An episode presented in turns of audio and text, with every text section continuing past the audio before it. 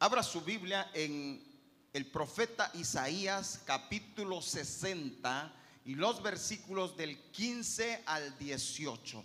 Y nos ponemos de pie para leer la palabra del Señor. Isaías capítulo 60, versículos 15 al 18. Em, creo que Dios tiene algo que hablarle hoy a usted. Lo creo, estoy seguro.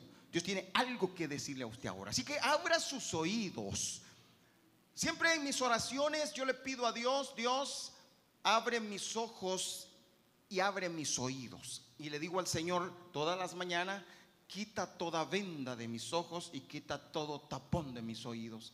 Y permíteme oír con oídos que oigan. El que tiene oídos para oír, que oiga. Así que yo le pido a Dios esta mañana que nos abra los oídos, que nos dé esta mañana oídos para oír. Isaías capítulo 60, versículo 15, vamos a leer la versión NBI, nueva traducción viviente, y dice, aunque fuiste abandonada y aborrecida y nadie transitaba por tus calles, haré de ti el orgullo eterno y la alegría de todas las generaciones.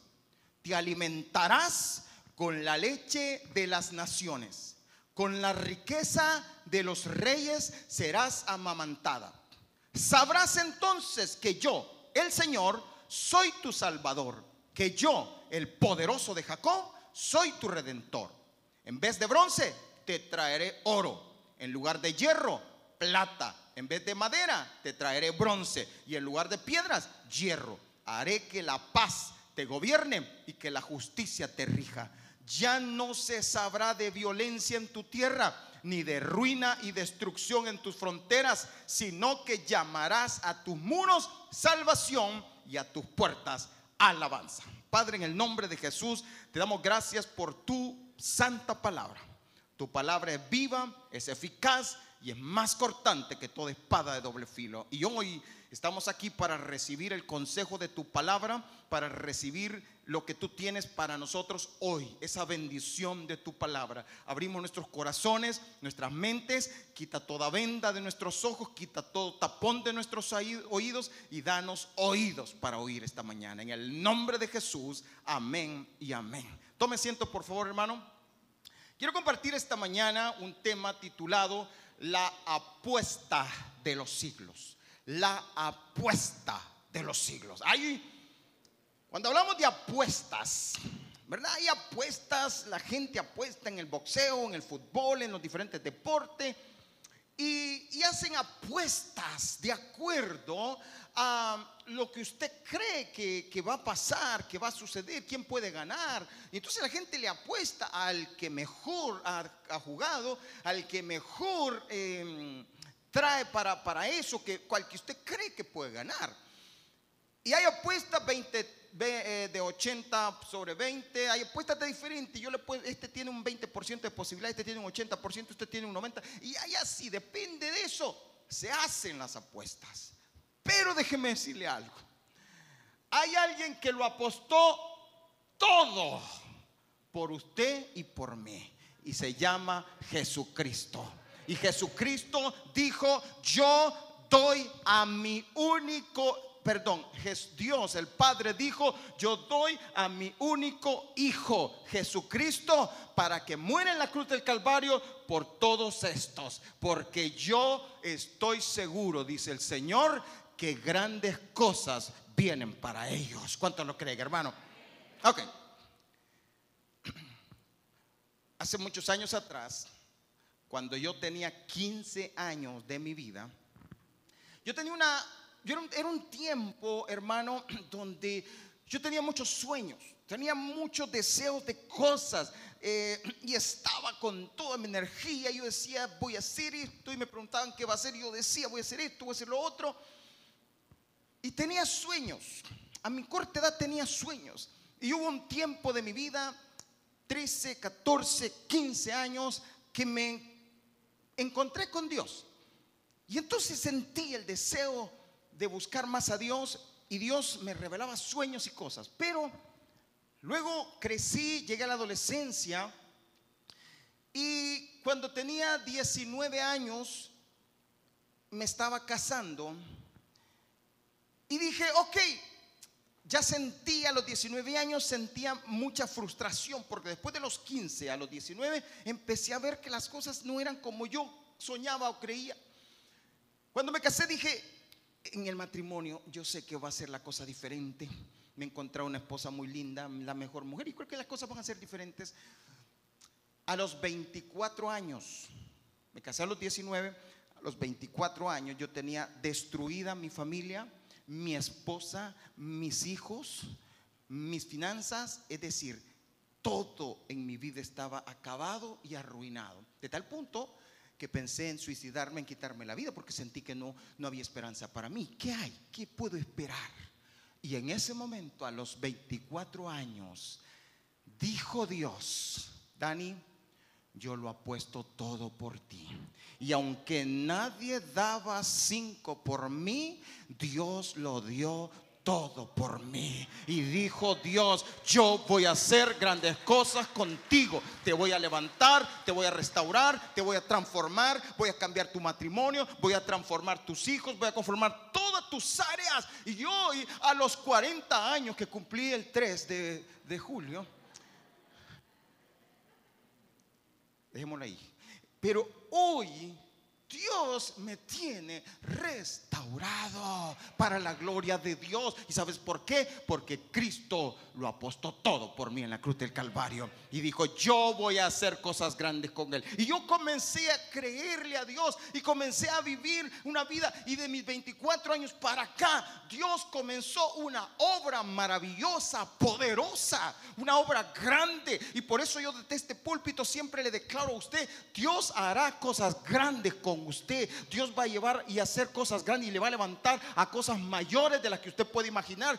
Cosas que ojo no vio, ni oído oyó, ni han subido en corazón de hombre, son las que Dios ha preparado para los que le aman. ¿Cuántos aman a Dios en este lugar? ¿Cuántos amantes de Dios hay en este lugar? ¿Cuántos aman al Rey de Reyes y Señor de Señores? Pues para usted es esto. Porque Dios tiene preparadas grandes cosas. Dios lo apostó todo por nosotros y dijo, ahí creo que tengo esa frase, Dios lo apostó todo por nosotros y dijo, haré que tengan un futuro grande y maravilloso, a pesar de que nadie daba cinco por nosotros.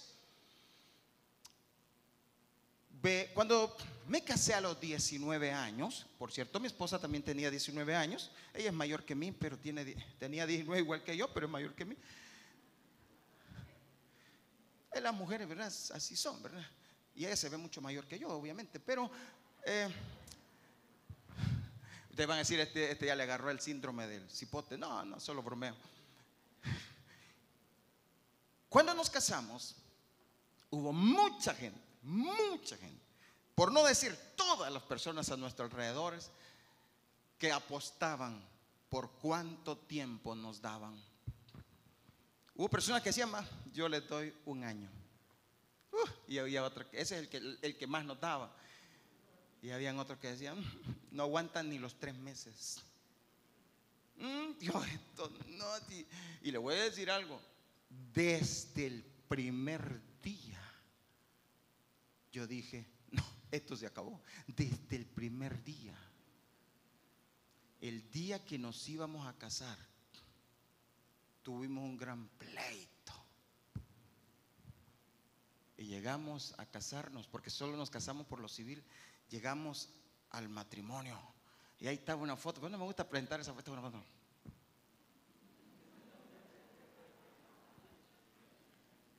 No, tenemos una carita, no aquella que siente, ay, nosotros no, nosotros nos acabamos de dar un pleitazo. Y entonces Ay, no, decían, ay, que, le decían a mi mamá, ay, no deje que se case Danielito, le decía a mi mamá. Ay, no, pobrecito el niño. Y por el lado de mi esposa, ese hombre se la va a acabar, ese hombre. O sea, era todo, nadie daba cinco. pero Dios dijo, yo lo doy todo por esto. Y aquí ya tenemos 37 años de casado. ¿Y sabe por qué? Porque Dios apostó por nosotros y dijo, grandes cosas voy a hacer con esto. Y así ha sido. Por eso yo le quiero decir esta, esta mañana, Dios tiene grandes cosas. No puede clavarse en pensar, no, yo no sirvo para nada. Déjeme decirle algo. Hay cosas mayores que Dios tiene para usted.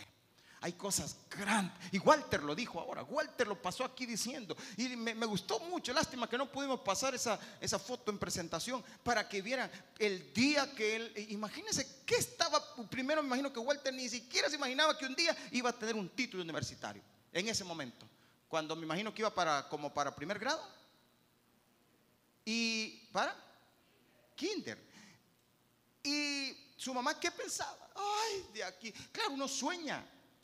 Pero ahí está. ¿Y sabe por qué? Porque Dios es fiel, porque ella le ha creído. Ha tenido luchas y batallas, no es fácil, pero Dios es fiel. Y ese es el comienzo de grandes cosas, Walter. Ese es el comienzo que Dios tiene cosas mayores para nosotros. Dios hace cosas grandes. Vamos, Jeremías capítulo 29, estoy introduciendo. Jeremías capítulo 29, versículo 11, en la NBI dice, porque yo sé, y esto guárdelo, grábenlo, subrayelo, porque yo sé muy bien, dice el Señor, los planes que tengo para ustedes. ¿Quién afirma? El Señor. Yo sé, dice el Señor, yo sé. Y a veces pensamos, ah, esto es para fulano, para mengano.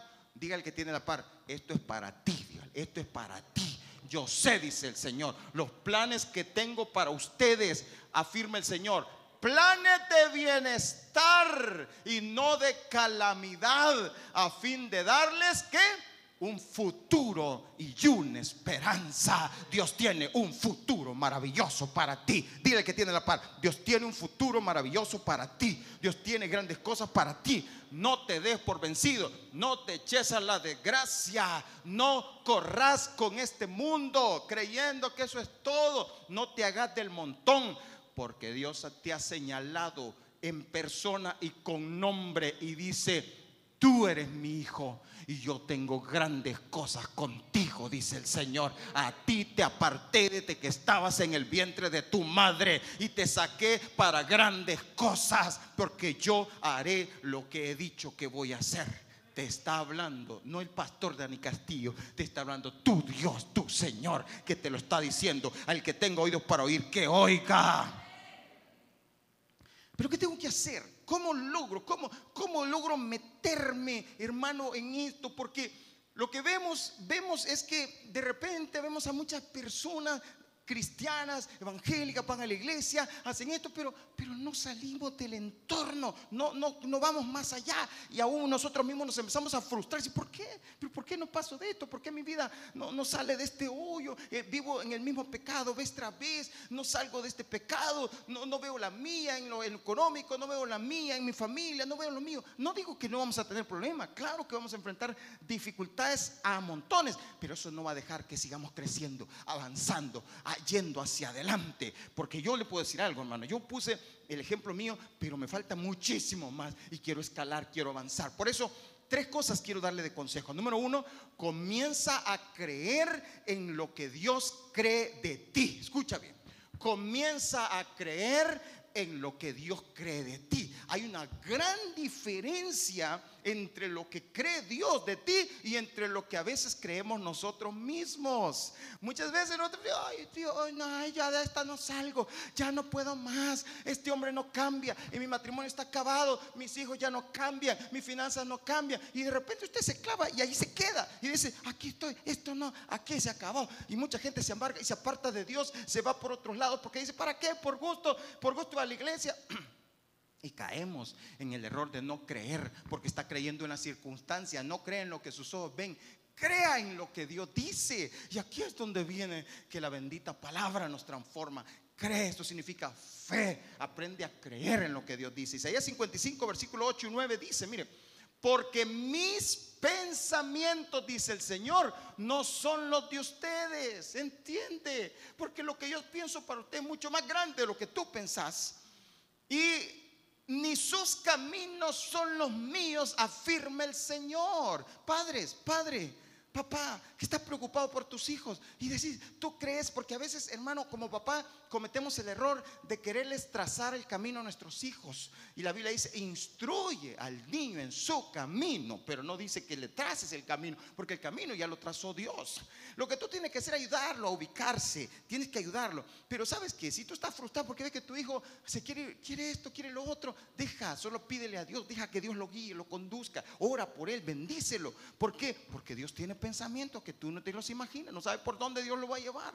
Tú tienes que entender. Yo, hay un dicho, yo no sé si usted puede este dicho, pero dice este dicho, Dios sabe a los leones que amarra. ¿Cuántos han oído, han oído ese dicho? Pues mire, conmigo pegó ese dicho.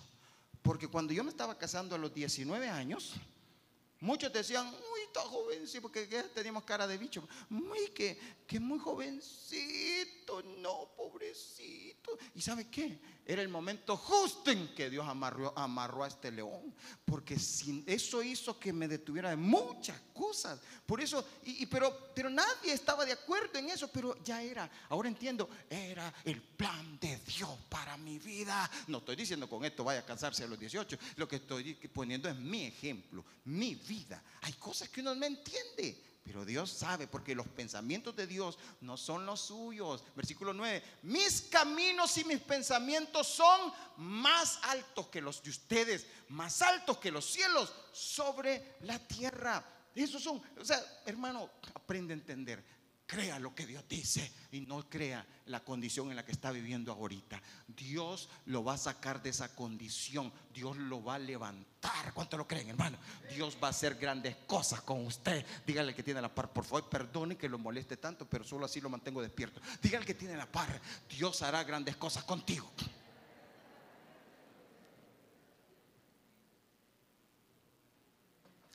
He escuchado decir pastores que dicen que, que cuando un pastor usa esta forma de decir al que tiene la pared porque no se ha preparado bien. No, pero es todo lo contrario. ¿Sabes qué? Yo te voy a decir algo. Dios me dio esta palabra desde la semana pasada y he estado meditando y rumiando esta palabra. Y me he, he depelado, he madrugado para darte este mensaje. Así que no lo desaproveches. Génesis capítulo 12, versículo 2 dice lo siguiente. Y haré de ti. Y ahí viene. Le quiero dar unas tres, tres versículos para que usted aprenda a creer lo que Dios dice de usted. Y yo quiero que usted le ponga nombre a estos versículos y usted lo crea.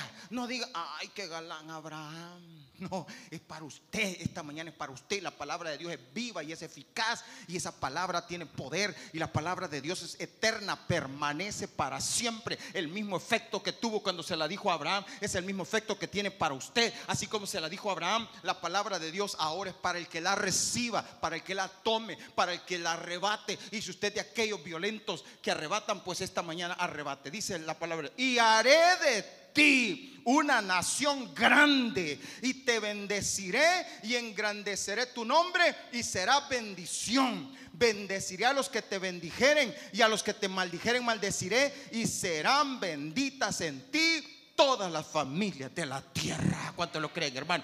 Dios te está haciendo bendición. Dios quiere que tú te levantes con poder y salgas adelante y vas a ver la gloria de Dios. Vas a ver tu descendencia levantarse del polvo de la tierra. Vas a ver cómo Dios te sienta con príncipes. Vas a ver cómo Dios te lleva cosas mayores. Génesis 28, capítulo 28, versículo 14 será tu descendencia. Quiero que por favor póngale su nombre a todos estos. Será tu descendencia como el polvo de la tierra y te extenderás al occidente, al oriente, al norte y al sur todas las familias de la tierra serán benditas en ti y en tu simiente. He aquí, yo estoy contigo, dice el Señor, y te guardaré por donde quiera que fueres y volveré a traerte a esta tierra, porque no te dejaré hasta que haya hecho lo que te he dicho. ¿Cuántos dicen amén? Dice el Señor, no te voy a soltar, no te voy a soltar voy a cumplir el propósito, dice el Señor. Y usted aunque mire como mire, hermano,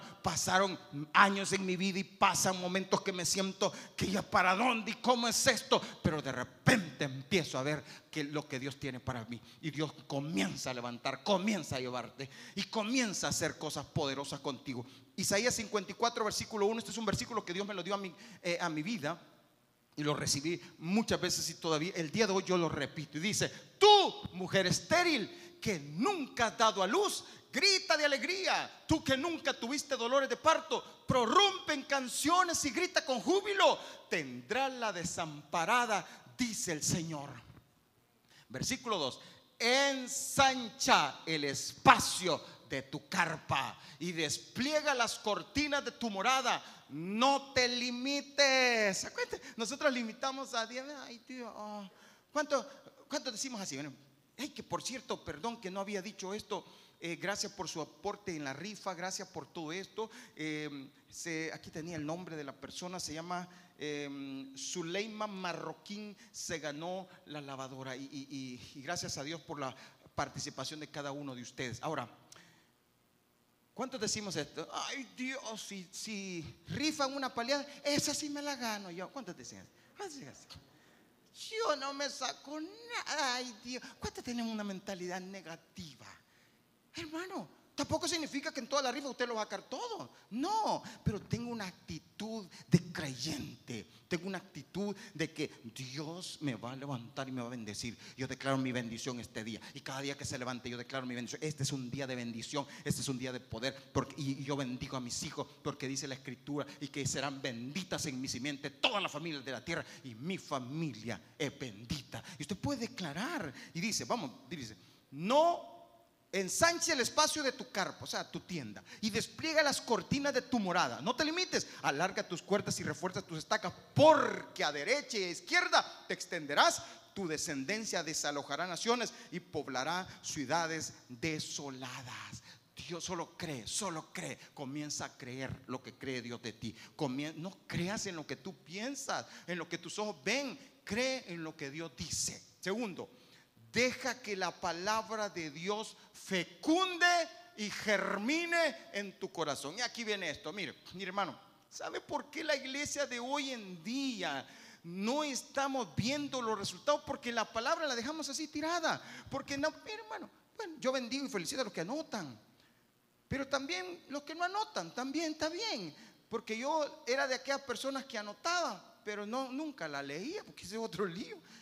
Pero también me ayuda cuando anoto, porque al escribir lo que mi pensamiento tiene, ha recibido, me ayuda a ordenar y mi cerebro toma, porque la palabra es poderosa, hermano, es viva, es eficaz, pero usted y yo tenemos que tomarla y hacerla fecundar y germinar. Tiene que dejar que fecunde y tiene que dejar que germine, porque necesitamos que, porque la palabra es la que va a actuar en nosotros. Isaías 55, versículo 10 así como la lluvia y la nieve descienden del cielo y no vuelven allá sin regar antes la tierra y hacerla fecundar y germinar para que dé semilla al que siembra y pan al que come. Versículo 11. Así es también la palabra que sale de mi boca.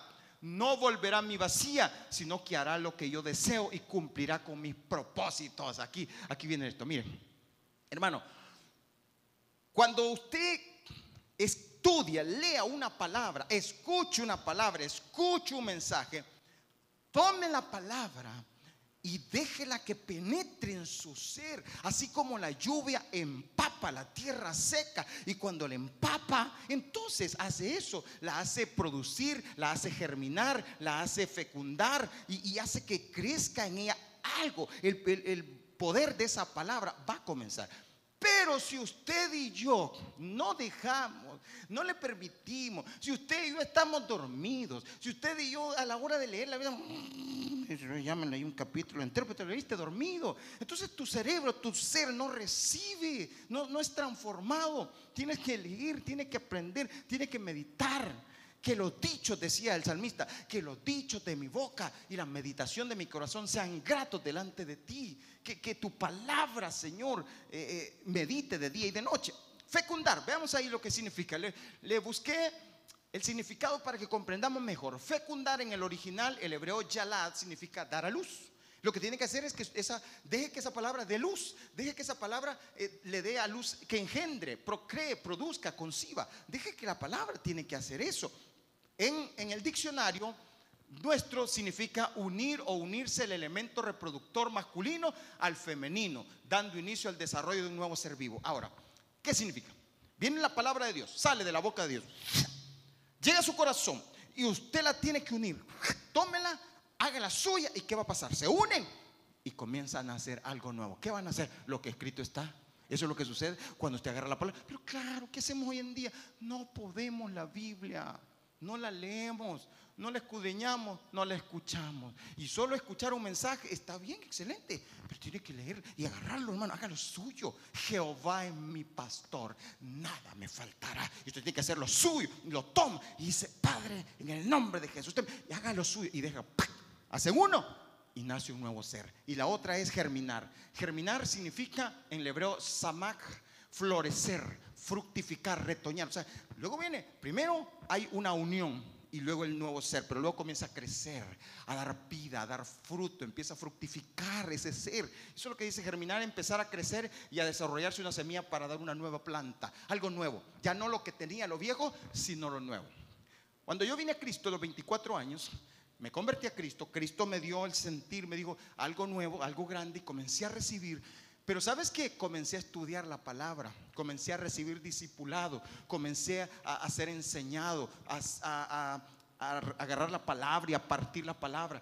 Y eso fue dando vida en mí, porque la palabra es viva y es eficaz. Lucas 8, y este es el problema, mira, Lucas capítulo 8, versículo 11. Ya, ya vamos, vamos corriendo. Lucas 11, vean. Esta es pues la parábola la semilla es la palabra de Dios, ¿verdad? Dios va y sale y da la palabra y empieza a sembrar la semilla. ¿Y empieza a sembrar el qué? La palabra, la palabra. Hoy yo estoy sembrando una palabra, pero cuando Dios te dé una palabra, ah, tómala, tesórala, escríbela, subráyala, porque eso hay que hacer, hermano. Subraya tu Biblia, manchala, apunta algo o tu teléfono. Yo lo que hago, hermano, cuando de repente Dios me habla algo, saco mi teléfono y escribo. aunque me estén diciendo, este hombre estaba chateando, no, no, no estoy chateando. Yo respeto la palabra de Dios, pero empiezo a escribir lo que Dios me está hablando, el, rema, la revelación de la palabra. Y esa palabra la repito, la leo para que haga unión, para que fecunde, pero luego también la, sigo rumiando, comiendo. ¿Para qué? Para que germine y dé vida. Y luego comienza, y comienzo a vivir en lo nuevo, comienzo a tener una nueva vida, comienzo a creer. Y aquellas cosas que me estaban dominando, ahora empiezo a ver. ¿Sabe cómo he visto yo la mano de Dios en mi vida? Librándome de, áreas pecaminosas, así, agarrando la palabra y haciéndola mía. Y Señor, escrito está, escrito está. Y de repente siento libertad, rompo esas ataduras. Pero esto es lo que pasa, vean. Esta es pues la parábola, la semilla es la palabra de Dios. Y los de junto al camino son los que oyen. Y luego viene el diablo. ¿Y qué hace el diablo? Quita de su corazón la palabra para que no crean y se salven. ¿Saben lo que hace el diablo? Viene el pastor y tal, lero, lero, lero. ¿Y sabe cómo están muchos? ¿Y sabe qué está haciendo el diablo? Robándote la palabra. Toca el que tiene el padre y dile, despertate, mi amado lindo. Despertate, amadito. Despertate, corazón.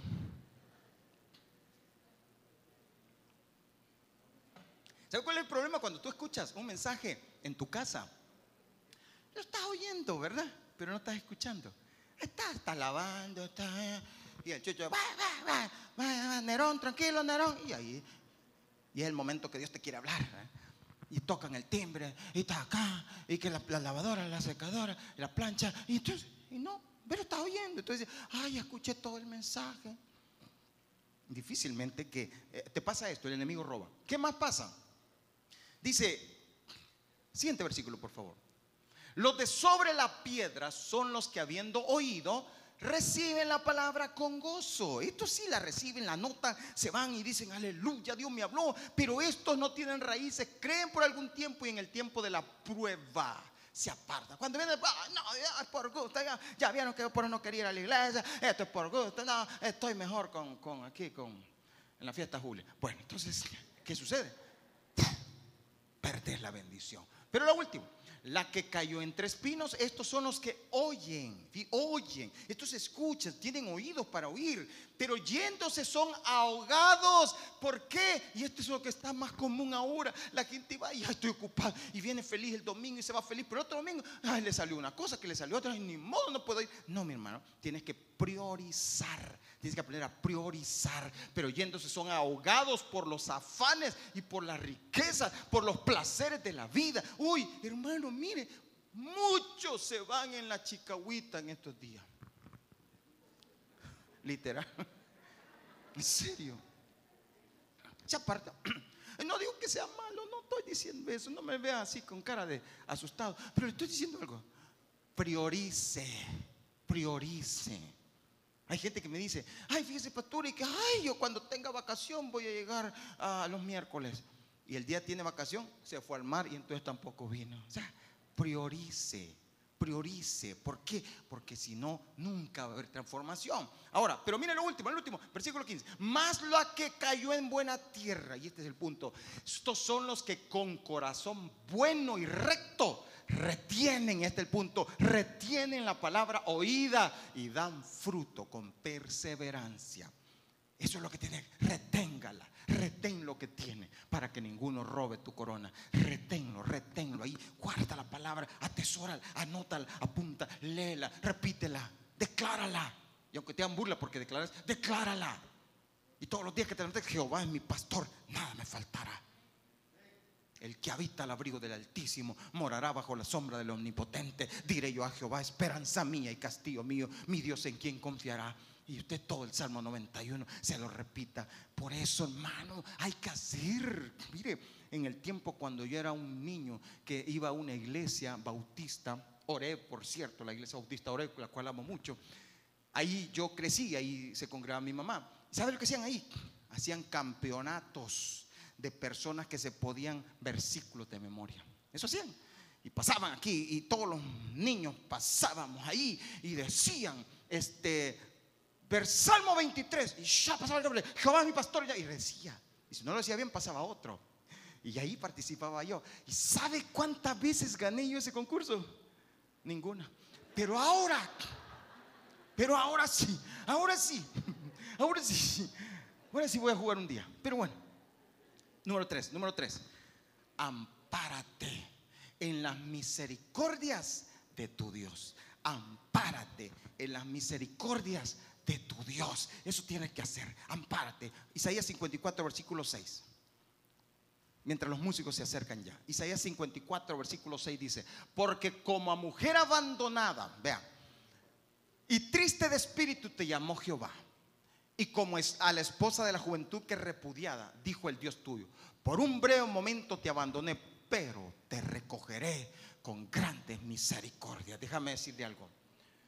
Lo que Dios va a hacer no es porque te lo merezcas, no porque te lo ganaste, no porque te portaste bien, sino por las misericordias de Jehová. Dios hará cosas grandes. Hay gente que dice, no, este no se lo merece.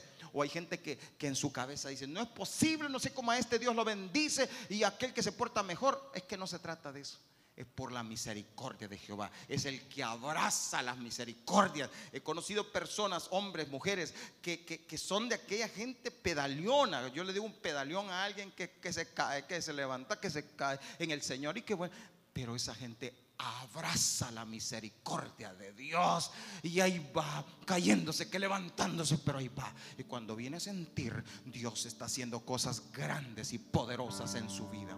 Por lo tanto, ampárate. Versículo 8, con un poco de ir escondí mi rostro de ti por un momento, pero con misericordia eterna tendré compasión de ti, dijo Jehová tu redentor porque esto me será como en los días de Noé, cuando juré que nunca más las aguas de Noé pasarían sobre la tierra. Así he jurado que no me enojaré contra ti ni te reñiré, porque los, los montes se moverán y los collados temblarán, pero no se apartará de ti mi misericordia, ni el pacto de mi paz se quebrantará, dijo Jehová, el que tiene misericordia de ti. Aleluya. Jeremías 31:3 dice, Jehová se manifestó a mí hace ya mucho tiempo diciendo, con amor eterno te he amado. Por tanto, te prolongué mi misericordia. Y a causa de que te prolongué mi misericordia, versículo 4, aún te edificaré y serás edificada, oh Virgen de Israel. Todavía serás adornada con tus panderos y saldrás en alegres danzas. Aún plantarás viñas en los montes de Samaria, plantarán los que plantan y disfrutarán de ellas. Porque nuevas son cada mañana sus misericordias. Dile que tiene la par, nuevas son cada mañana sus misericordias. Concluyo, póngase de pie, puesto de pie por favor.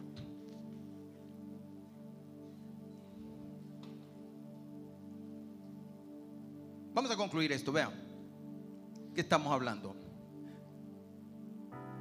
Tres cosas. Dios hizo una apuesta por usted. Dios lo apostó todo y dio a su hijo unigénito. Y dijo, ok, nadie daba cinco por ti, nadie daba nada por ti, nadie creyó en ti, pero Dios sí creyó en ti. Dios sí creyó en ti. No, y, perdón, me voy a, voy a corregir. Dios sigue creyendo en ti. No solo creyó, Dios cree en ti. Dios cree. ¿Y sabes lo que Dios cree? Que vas a ser grande en la tierra y que te vas a levantar con nuevas fuerzas y que vas a ser restaurado y que vas a ser transformado. Y Dios cree que tu matrimonio sí tiene salida. Dios cree que tu matrimonio sí puede ser levantado. Dios cree que tus hijos van a ser levantados y restaurados. Dios cree que tus finanzas van a ser restauradas y levantadas. Dios cree que tu salud va a ser restaurada. Porque Dios es el Dios que ha dicho y no lo hará. Porque Dios no es hombre para que mienta, ni hijo de hombre para que se arrepienta. Él ha dicho que te va a bendecir y vas a ser bendecido. Él ha dicho que te va a restaurar y vas a ser restaurado. Él ha dicho que te va a levantar y vas a ser levantado. Él ha dicho que te va a sanar y vas a ser sanado. Él ha dicho que vas a prosperar y Él va a prosperar tu vida en todas las cosas que emprenda. ¿Cuántos lo están creyendo? ¿Cuántos esta mañana están recibiendo la palabra de Dios y están dejando que germine, que produzca? Porque la palabra de Dios es viva. Aleluya. Oiga esto, Isaías 60, versículo 17, dice lo siguiente. En vez de bronce, vea lo que va a pasar. Mire, hermano, mire. Esto está escrito, está dicho. Es que en la restauración esto va a ser Dios contigo. En vez de bronce te traeré oro. Dios va a cambiar, va a cambiar las cosas para mejor. Para mejor. ¿Cuántos lo creen? Para mejor. ¿Cuántos lo están creyendo? ¿Cuántos matrimonios hay aquí que están creyendo que Dios va a cambiar, va a transformar? ¿Cuántos padres hay aquí que creen que sus hijos van a ser transformados o cambiados? Dios va a hacerlo, pero tiene que creer. Porque, perdone que le diga esto, porque si no cree, está perdiendo el tiempo. Mejor váyase para las ruedas. Pero si usted cree, pero si usted cree, hermano, está en el mejor lugar. Porque en este lugar usted va a recibir bendición en extremo. Porque en este lugar usted va a recibir el poder de Dios. No deje bloquearte por el enemigo. No deje que el enemigo te meta con, ay, ya es de más. No, no, no. Así, Así pensaban muchos de mí. Pero después de que yo me convertí, yo me enamoré de Cristo y empecé a creer, Dios, para hacer cosas grandes. Y te voy a decir algo, hermano. Dios me sacó de muchos círculos viciosos de maldad, de miseria, de pobreza, de enfermedad, de destrucción. Ahí estaba yo en muchos de ellos. Y de allí me rescató el Señor. ¿Y sabe por qué? Porque le creí. Porque dije yo, sí Señor, tú dices y así será. Y pasaron años viendo la misma situación y cada vez peor. Pero seguía creyendo. Tú has dicho y lo vas a hacer, Señor. Y lo seguía creyendo. Y yo sentía que me iba a pique. Y cuando ya estaba a punto de, darme en las narices de ahí, ¡fum! me levantaba el Señor. ¿Y sabe por qué? Porque Dios es poderoso, porque Dios es grande y Él ha dicho y lo va a hacer. Y dice, en vez de bronce te traeré oro, en lugar de hierro plata, en vez de madera te traeré bronce y en lugares de piedra hierro, haré que la paz te gobierne y que la justicia te rija. Ya no se sabrá de violencia en, en tu tierra, ni de ruina y destrucción en tus fronteras, sino que llamarás a tus muros salvación y a tus puertas alabanza. Aleluya vendrá la bendición sobre ti, la alabanza, vendrá la salvación sobre tu casa. Sobre tu casa hay una nube de salvación que te protege. Sobre ti la nube se levanta, se levanta y te guía y te conduce. Isaías 55, versículo 12. Ustedes vivirán con gozo y paz. Cuando dicen amén, hermano? Y aunque a veces sentimos una amargura y sentimos esto, pero dice el Señor, ustedes vivirán con gozo y paz. Los montes y las colinas se pondrán a cantar y los árboles de los campos aplaudirán. Uh, ¿Sabes qué? Los árboles cuando pasan los hijos de Dios, dice, uh, aleluya, ahí va un convertido, ahí va, ahí va el poder de Dios, comienzan a decir, eso es poder de Dios. Cuando miran a alguien transformado, cambiado, que nadie daba cinco por él, y dice, este es el que nadie daba cinco por él y ahora Dios lo ha levantado a cosas mayores. Y ahora Dios está haciendo una cosa poderosa, extraña, que los demás se quedan asombrados con la boca abierta por lo que Dios hará contigo. Ustedes vivirán con gozo y paz. Los montes y las colinas se pondrán a cantar y los árboles de los campos aplaudirán. Versículo 13 donde antes había espinos, crecerán cipreses. Y donde crecía la ortiga, brotarán mirtos. Estas cosas le darán gran honra al nombre del Señor y ustedes serán una señal perpetua de su poder y de su amor. Aleluya. Dale un aplauso al Señor. Aleluya. Levanta tus manos y dile, Dios, yo creo, yo te creo, Señor. Yo creo que tú vas a hacer grandes cosas conmigo, con mis hijos, con mi familia. Comienza a declarar la palabra de Dios y vívela. Hoy, hoy, hoy recibe esta, este rema que Dios te trajo en el nombre de Jesús. Grandes cosas hará Dios contigo. Estaremos alegres.